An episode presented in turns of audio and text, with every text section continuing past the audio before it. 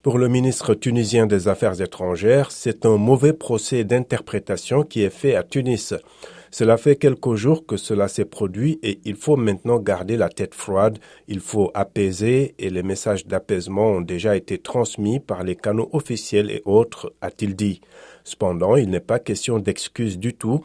Nous n'avons porté atteinte à personne, a-t-il ajouté.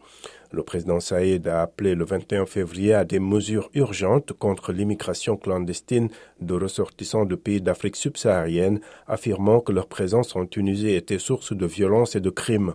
Évoquant l'arrivée de hordes de migrants clandestins, il a soutenu que cette immigration relevait d'une entreprise criminelle destinée à changer la composition démographique de la Tunisie afin d'estomper son caractère arabo-musulman.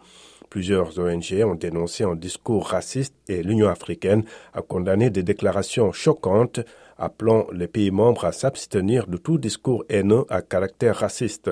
Selon les chiffres officiels cités par le Forum tunisien pour les droits économiques et sociaux, la Tunisie compte plus de 21 000 ressortissants d'Afrique subsaharienne, en majorité en situation irrégulière, soit moins de 0,2% d'une population totale d'environ 12 millions.